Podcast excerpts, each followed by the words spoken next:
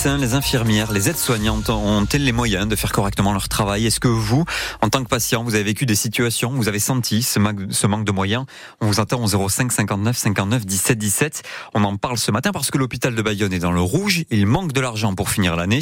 C'est ce que nous dit ce matin le directeur de cet hôpital à Bayonne. Il est avec nous, Frédéric Espenel. Bonjour. Bonjour. Directeur du groupement hospitalier territorial Navarre-Côte Basque qui regroupe donc l'établissement de santé de Bayonne, de l'hôpital de Saint-Palais aussi ou encore des EHPAD à Saint-Jean-Pied-de-Port. Il manque, vous dites, 20 millions d'euros dans les caisses pour l'année 2023 pour euh, finir le budget. C'est 5% de votre budget annuel. Est-ce que c'est inquiétant ou 5% c'est un déficit qui est raisonnable? Euh, alors 20 millions, c'est un chiffre provisoire hein, puisque les comptes de l'année ne sont pas encore arrêtés complètement. Donc on sera peut-être un peu un peu en dessous, un peu dessous. De toute façon, c'est effectivement euh, une situation qui peut nous poser euh, des difficultés à la fois pour assurer la trésorerie de l'établissement et puis surtout pour assurer nos investissements futurs. Donc il est important qu'on retrouve une trajectoire budgétaire qui soit plus satisfaisante. À quoi c'est dû? Il y a plusieurs facteurs euh, à ce déficit euh, et essentiellement des facteurs qu'on appelle exogènes, c'est-à-dire qui ne dépendent pas de l'hôpital. Euh, c'est évidemment l'inflation, l'explosion des coûts de l'énergie. Ce sont aussi toutes les mesures salariales qui ont été prises par le gouvernement, qui étaient utiles, nécessaires, indispensables. Avec des hausses de salaire. Avec des hausses de salaire pour le personnel, mais qui n'ont pas été complètement compensées par les financeurs, c'est-à-dire l'État, l'Agence régionale de santé et le Conseil départemental pour les EHPAD. Donc est-ce que c'est exceptionnel ou est-ce que ça pose question pour les années à venir. Vous avez eu 10 millions d'euros euh, de déficit l'an dernier, ça double cette année. Est-ce que ça veut dire que ça va aller de pire en pire pour les années à venir? Ben, c'est ce que nous ne voulons pas euh, voir arriver. Donc effectivement, nous nous, réfléchissons euh, au sein de l'hôpital au mesures à mettre en, en œuvre pour euh, continuer euh, d'avoir euh, la dynamique parce que ce qu'il faut dire aussi c'est que cet hôpital est très dynamique, il a une activité très importante qui augmente chaque année, c'est la preuve que les patients nous font confiance et c'est cette dynamique là qui est aussi une dynamique en matière de recherche, d'innovation que nous voulons conserver et ne pas casser. donc il y a, y a tout un équilibre à trouver. Et alors quelles mesures vous pourriez mettre en œuvre? Est-ce que ça veut dire que ça peut concerner les, les, les, les le nombre de salariés. Non, c'est absolument pas euh, euh, la stratégie que nous mettons en œuvre, puisqu'au contraire, euh, cette année, nous avons continué de recruter euh, des effectifs supplémentaires d'infirmiers, d'aides-soignants, de médecins. On a la chance ici de pouvoir attirer de nouveaux médecins et donc de créer de nouvelles filières de prise en charge. Donc ça, c'est des atouts sur lesquels on, veut s'appuyer justement pour conserver cette dynamique. Et alors, si c'est pas cette stratégie-là que vous envisagez, c'est laquelle?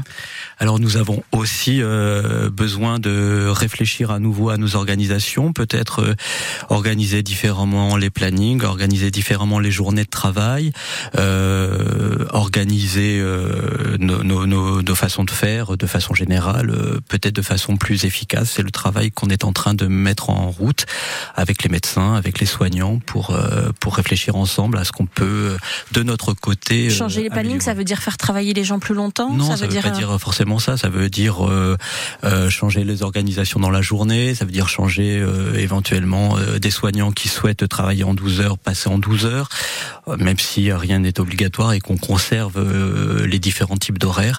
Bon, c'est des, des sujets parfois très très peu très très à l'échelle du service, mais qu'il faut qu'on regarde service après service pour voir là où on peut s'améliorer dans nos organisations. Vous l'avez dit, donc ça peut poser des difficultés. Pour les investissements à venir, est-ce que ça peut poser des difficultés pour les patients? Non, parce que avec moins de euh, soins, moins de. Aujourd'hui, et c'est bien, c'est bien tout, tout ce à quoi on s'engage. Hein. Je, je, vous disais qu'on a recruté des médecins, des soignants, c'est bien pour améliorer encore la qualité de la prise en charge. Euh, mais tout ne pourra pas venir de nous. C'est pour ça que hier, euh, lors de la cérémonie des vœux, j'en appelais à une réflexion un peu nationale, mais je, je crois que tout le monde l'a, l'a, à l'esprit, puisque la situation qu'on constate euh, ici à Bayonne, malheureusement, elle se constate partout dans les CHU, dans les gros centres hospitaliers comme le nôtre. Et nous, nous avons la chance d'avoir de l'activité et, cette dynamique sur laquelle il faut euh, s'appuyer pour, euh, pour continuer. 8h20 sur France Bleu Pays Basque, notre invité Frédéric Aspenel, directeur du groupement hospitalier territorial Navarre-Côte Basque, qui comprend notamment l'hôpital de Bayonne. Vous venez d'expliquer qu'effectivement tout ne pourrait pas venir de vous pour euh, réduire le déficit. De qui alors? Ben, La question se pose aux financeurs. Alors l'hôpital est, financé par la sécurité sociale et par par l'État.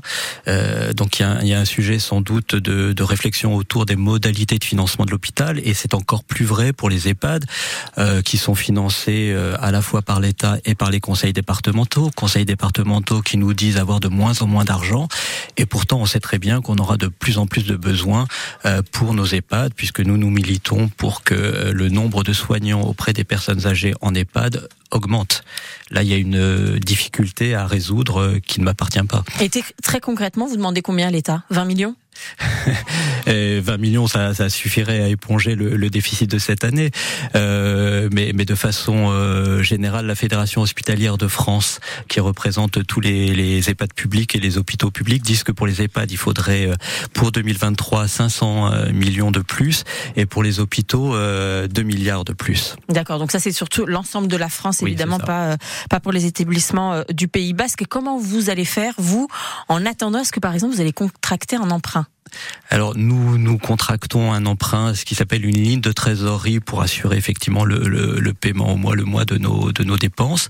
Et puis euh, nous avons présenté pour 2024 euh, notre budget à l'ARS. On vient de le déposer, donc on n'a pas encore démarré cette phase de discussion avec l'ARS. Euh, aujourd'hui, il est trop tôt pour dire ce qui ressortira de ce dialogue avec nos autorités de tutelle. Avec ce, ce déficit, est-ce qu'on serait prêt à affronter une nouvelle épidémie type Covid? Oui, oui, de toute façon, on, on affrontera et on ne, on ne fera encore une fois, hein, les, les, personnels sont là.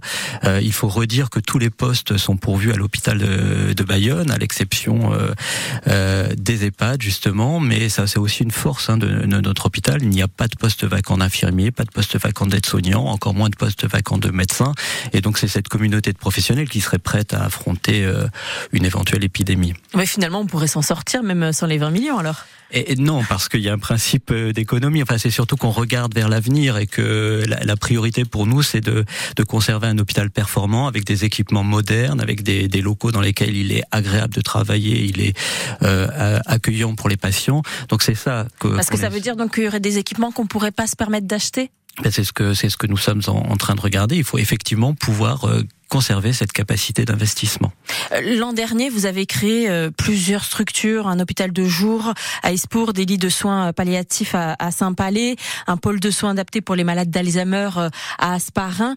Bon, il y, a plein de projets comme ça. Est-ce qu'avec le recul aujourd'hui, est-ce que toutes ces créations finalement étaient indispensables quand on voit le déficit aujourd'hui? Elles étaient indispensables parce que le déficit c'est une chose, l'offre de soins à nos compatriotes en est une autre et à la population du territoire. Il faut se réjouir qu'ici sur ce territoire on puisse continuer à développer euh, de telles activités nouvelles et on peut continuer de les développer parce qu'on arrive à recruter euh, du personnel soignant, parce qu'on arrive à recruter des médecins. Merci à vous, Frédéric Espenel. Je rappelle donc que vous êtes directeur du groupement hospitalier euh, territorial Navarre-Côte Basque qui regroupe donc plusieurs établissements de santé, l'hôpital de Bayonne, mais aussi celui de Saint-Palais ou encore deux EHPAD à Saint-Jean-Pied-de-Port.